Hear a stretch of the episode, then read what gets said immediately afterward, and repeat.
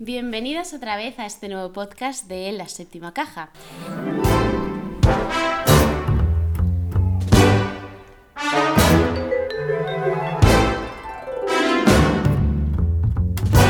Esta noche va a estar dedicado a los Oscars. Bueno, me presento. Mm, Soy María y os dejo con Cotu.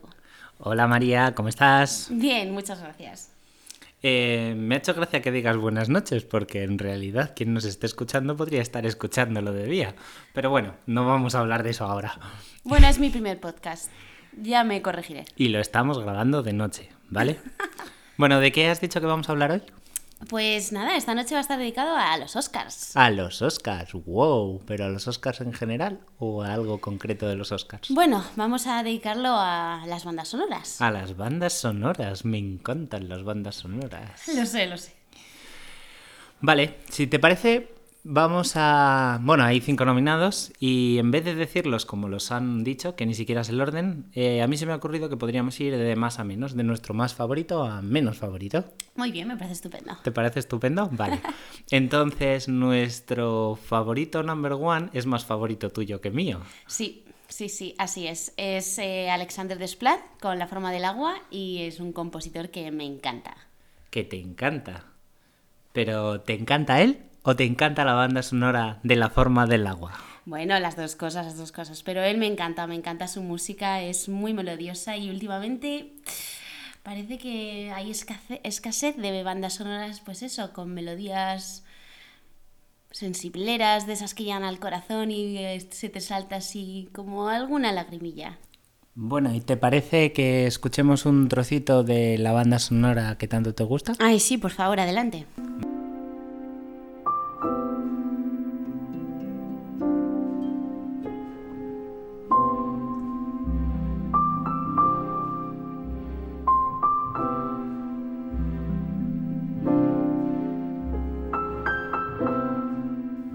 Bueno, puedo suponer entonces que esta es tu favorita, ¿no? Sí, esta es mi favorita. Bueno, no vamos a hablar mucho más de Desplat porque Desplat eh, ya hicimos un podcast que puede escuchar la gente que es Cuenta la vida del compositor y eso. Bueno, la segunda banda sonora de la que vamos a hablar es de un compositor que me gusta muchísimo. De hecho, es del que más música escucho siempre. ¿Te atreves a decir cuál es? sí, puede ser Hans Zimmer. Sí, es Hans Zimmer, has acertado. Ya se ve que cotilleas mi iPod de vez en cuando.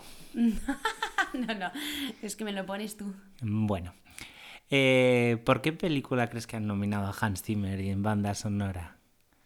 Optaba a dos este año, te voy a dar la pista. ¿Tenemos Dunkerque o tenemos Blade Runner? Uf, madre mía.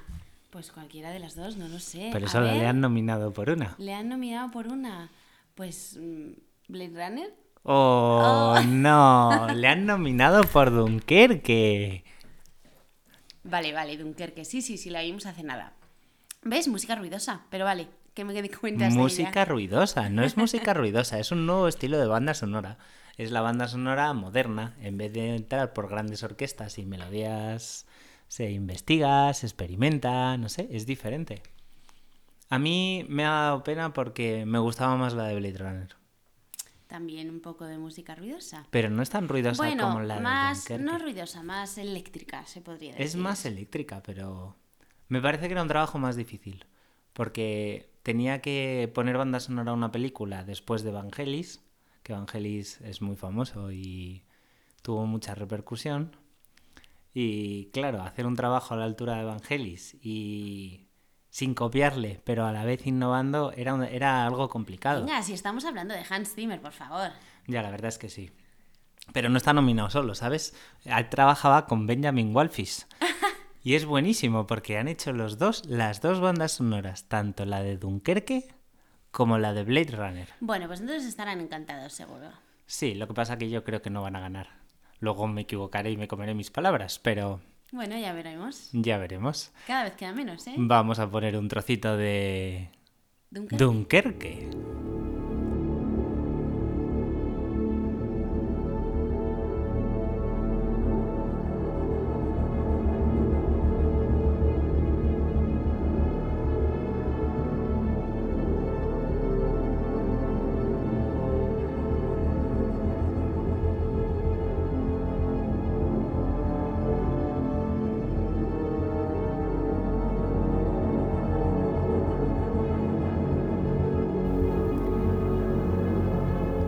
Mentiría si no reconociese que me emociono cuando la escucho.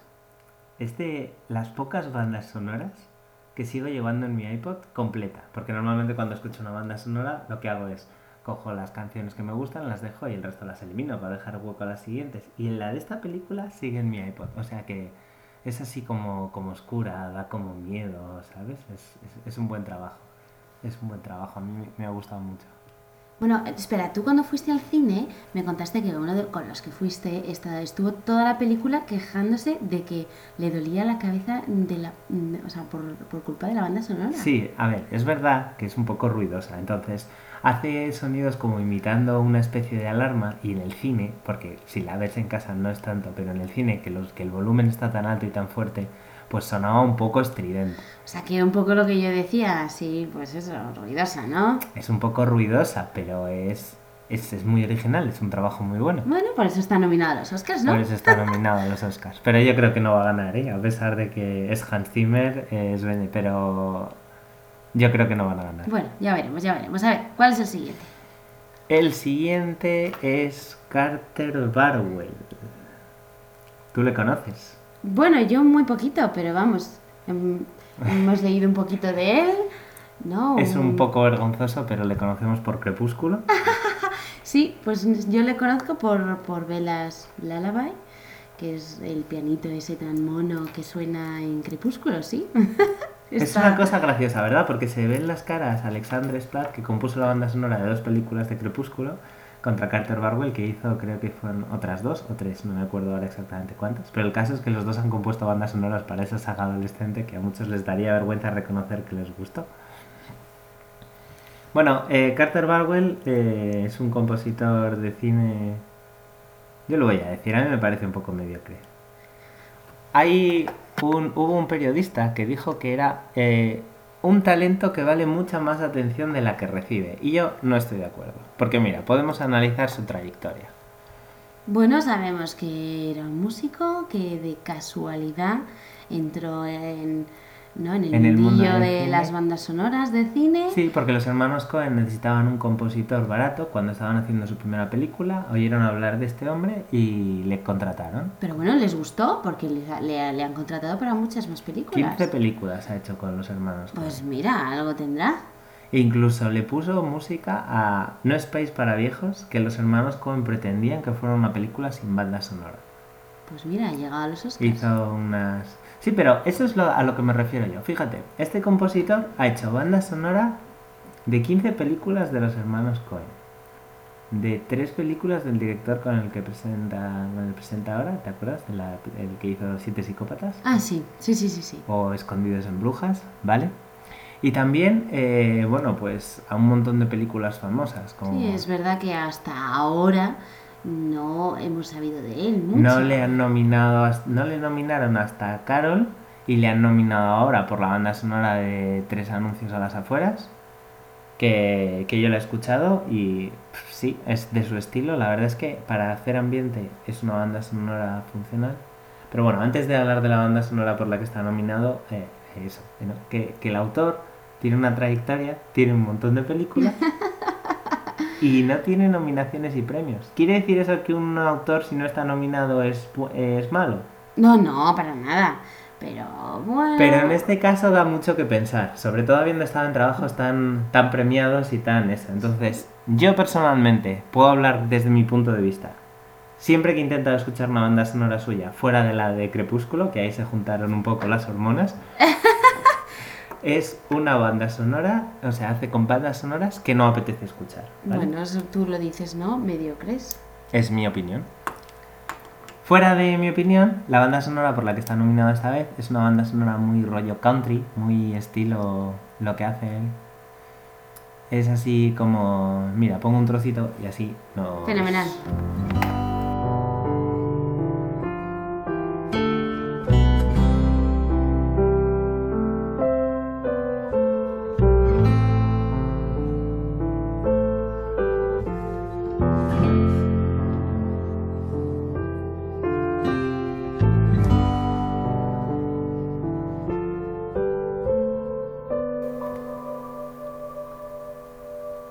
Bueno, yo la película no la he visto. ¿Tú sabes algo de ella? Porque al parecer está bastante, bastante nominada a los Oscars. A ver, yo tampoco la he visto, ¿vale?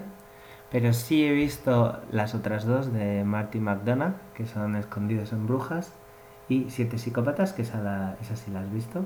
Sí, no me acuerdo muy bien, pero Ya, sí. que- ese es el problema de las películas de este hombre, que es difícil acordarse bien. ¿Por qué es difícil acordarse bien? Porque son películas que empiezan muy bien, tienes toda una hora muy entretenida y con un ritmo muy original, y al final son una locura descabalada. De tres anuncios en las afueras, eso es lo que me han dicho. Que Lo pasa mismo. un poco lo mismo, que es muy interesante al principio y un poco eh, desordenado al final. Para gustos los colores, pero me encaja con lo que sé del director, así que me lo creo. Vale, eh, nuestro siguiente compositor, bueno, el siguiente nominado, le hemos dejado para la cuarta posición, a pesar de que es un fuera de serie en el mundo de la música. Estamos hablando de Johnny Greenwood, que es guitarrista en Radiohead. Este tío debe ser un crack de la música. Lo es, seguro que lo es. Vamos, siendo guitarrista del grupo que es Radiohead, es un grupo muy famoso.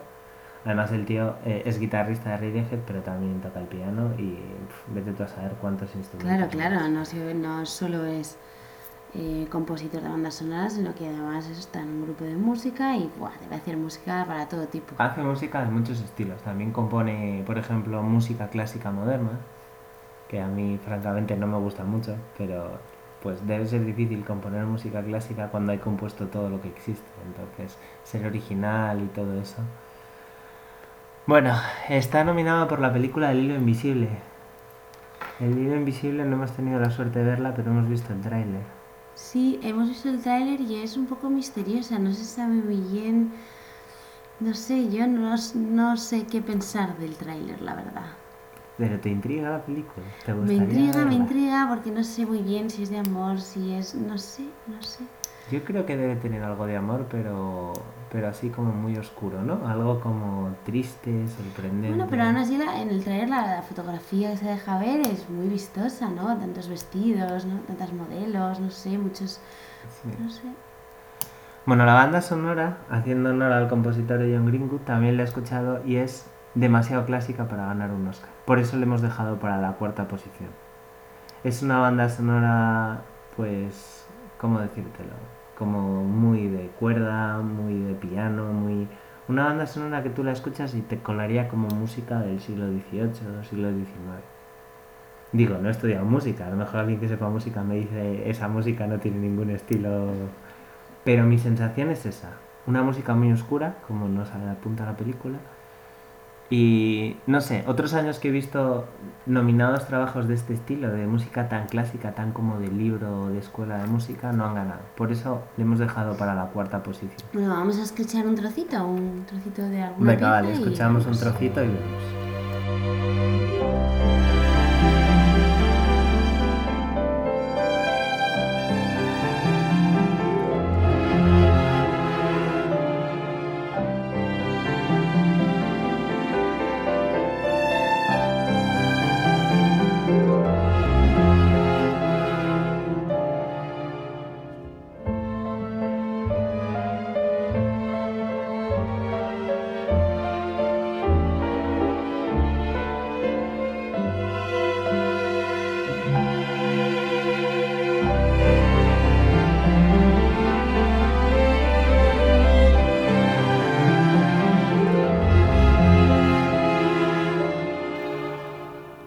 Bueno, pues eso, eh, he escuchado eh, un poquito de la banda sonora, pero claro, sin ver la película me es un poco difícil hacerme una idea.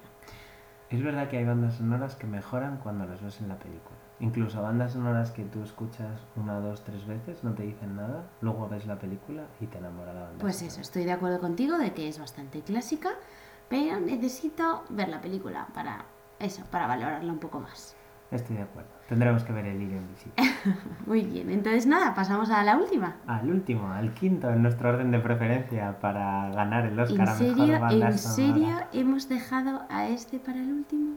Pues es que a mí, eh, francamente, lo que, que le nominen por este trabajo, mira, no, lo siento, no puedo apoyarlo. Para mí es. No, no puede ganar. Bueno, estamos hablando de, estamos hablando de John Williams, John Williams, el, el compositor por excelencia. el compositor por excelencia de bandas sonoras. Todos tenemos en la cabeza algún sonidito de alguna de sus melodías, algunos, muchos. Indiana Jones, Superman, La Guerra de las Galaxias, Parque Jurásico. Harry Potter. es infinito, o sea, podríamos estar aquí diciendo películas que se han metido en nuestra cabeza con su música y no pararíamos. Bueno, nunca. es que ha estado nominado a los Oscars 51 veces, de las cuales 5 ha sido ganador de un Oscar. A mí de esa estadística hay algo que me hace mucha gracia, porque es verdad, ¿no? Es la persona viva que más veces ha estado nominada. Pero también podríamos decir que es la persona viva que más veces ha perdido un Oscar, ¿no? bueno, si lo ves así, desde luego. No quiero ser negativo, pero nadie ha perdido tantas veces un Oscar como él. Bueno, de hecho también es uno de los nominados que más veces ha tenido que competir contra sí mismo. Eso sí que es un dato impresionante. O sea, el poder decir nadie ha estado nominado contra sí mismo más veces que yo es un dato impresionante que demuestra, eh, bueno, el pedazo de compositor que es. Eh, no podemos hablar mal de John Williams y sin Para embargo nada. le hemos dejado el quinto. Al compositor por excelencia le hemos dejado el quinto. ¿Por qué? Porque la banda sonora por la que le han nominado es la de los últimos Jedi. La segunda parte de la nueva trilogía Sí, entonces, bueno, esta banda sonora, pues es como un poco lo mismo, ¿no? De- A mí también me da esa sensación. Es como más de lo mismo del despertar de la fuerza. Sí, mira, el desper- del, despertar, del despertar de la fuerza me gustó mucho el tema de, el tema de Rey. El tema de Rey es impresionante. Es para silbarlo sin parar. De hecho, yo a veces me sale y me pongo a silbar. Pero sin embargo, algo que es característico de John Williams, que es meter un tema que, que siempre se te queda en la cabeza para cuando termina la película, en los últimos Jedi no existe tal tema. No, no aparece. Y sin embargo, tira mucho del tema de Rey o de otros temas como el que compuso para la primera orden en, el despertar de la fuerza. Y tú eh, escuchas y es que no hay nada. Bueno, es que a ver quién puede decir que sigue trabajando, componiendo música con 85 años que tiene. Es, es, sí, la verdad es que puede ser, puede ser eso lo- una de las cosas que le hacen, ¿no? o sea, eh, ya ha hecho todo lo que tenía que eh, componer en su vida. Bueno, técnicamente aún tendrá que hacer el de la tercera parte de la guerra. Sí, de bueno. Que, hombre, también tiene mérito, ¿no? O sea, el que hagan una trilogía y nadie se plantee que la música no sea suya. O sea, la guerra de las galaxias tiene que ir pegada a John Williams. Y Bueno, eso hasta forzarle sí, al pobre Se lo ha ganado a pulso. Sí, en, sí, en ese sentido sí. O sea que yo, bueno, sí, lo hemos dejado en último lugar, pero... Es un final esplendoroso también. ¿eh? Desde luego. Dejar a John Williams para el final es un final, vamos, para bombo y platillo. Bueno, vamos a escuchar un, un cachito Venga. de los temas que no me parecen originales de esta segunda parte de los últimos Jedi y ya habremos comentado todos los compositores. Venga, vamos allá.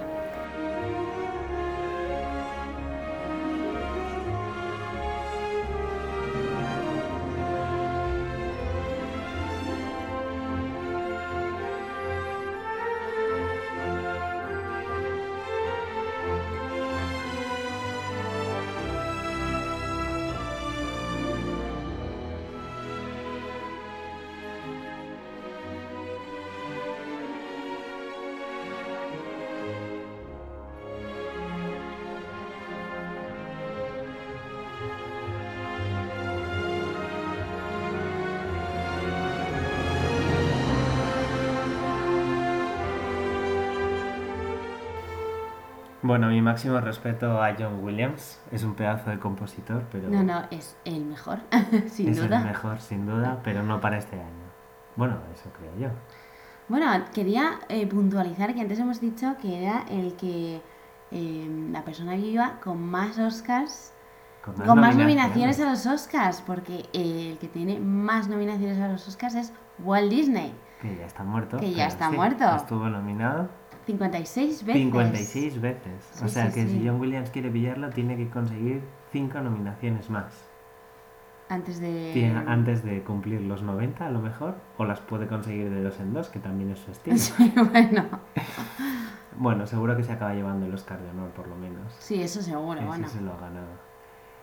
Bueno, eh, Ya ya, hemos comentado, final, ¿no? hemos comentado todos, ¿no? Sí. Solo queda hacer nuestra quiniela para la noche de los Oscars y ver si no estábamos equivocados. Yo tengo mi favorito y lo tengo bastante claro. Yo creo que también tengo mi favorito. A ver, ¿cuál es tu favorito? Mi favorito es The Splat con la forma del agua. ¿Sí? Sí, yo creo que se lo merece. Ya, la verdad es que en este programa no le hemos dado mucha gracia porque lo hemos contado al principio y también es mi favorito. Yo creo que va a ganar. No porque ganase el Globo de Oro, sino porque el trabajo que ha hecho es... Bueno, bueno, ¿estamos de acuerdo bueno. entonces? Estamos de acuerdo. El 4 de marzo saldremos de dudas. Bueno, gracias por escucharnos a todos en la séptima caja y Hasta la próxima. hasta el próximo.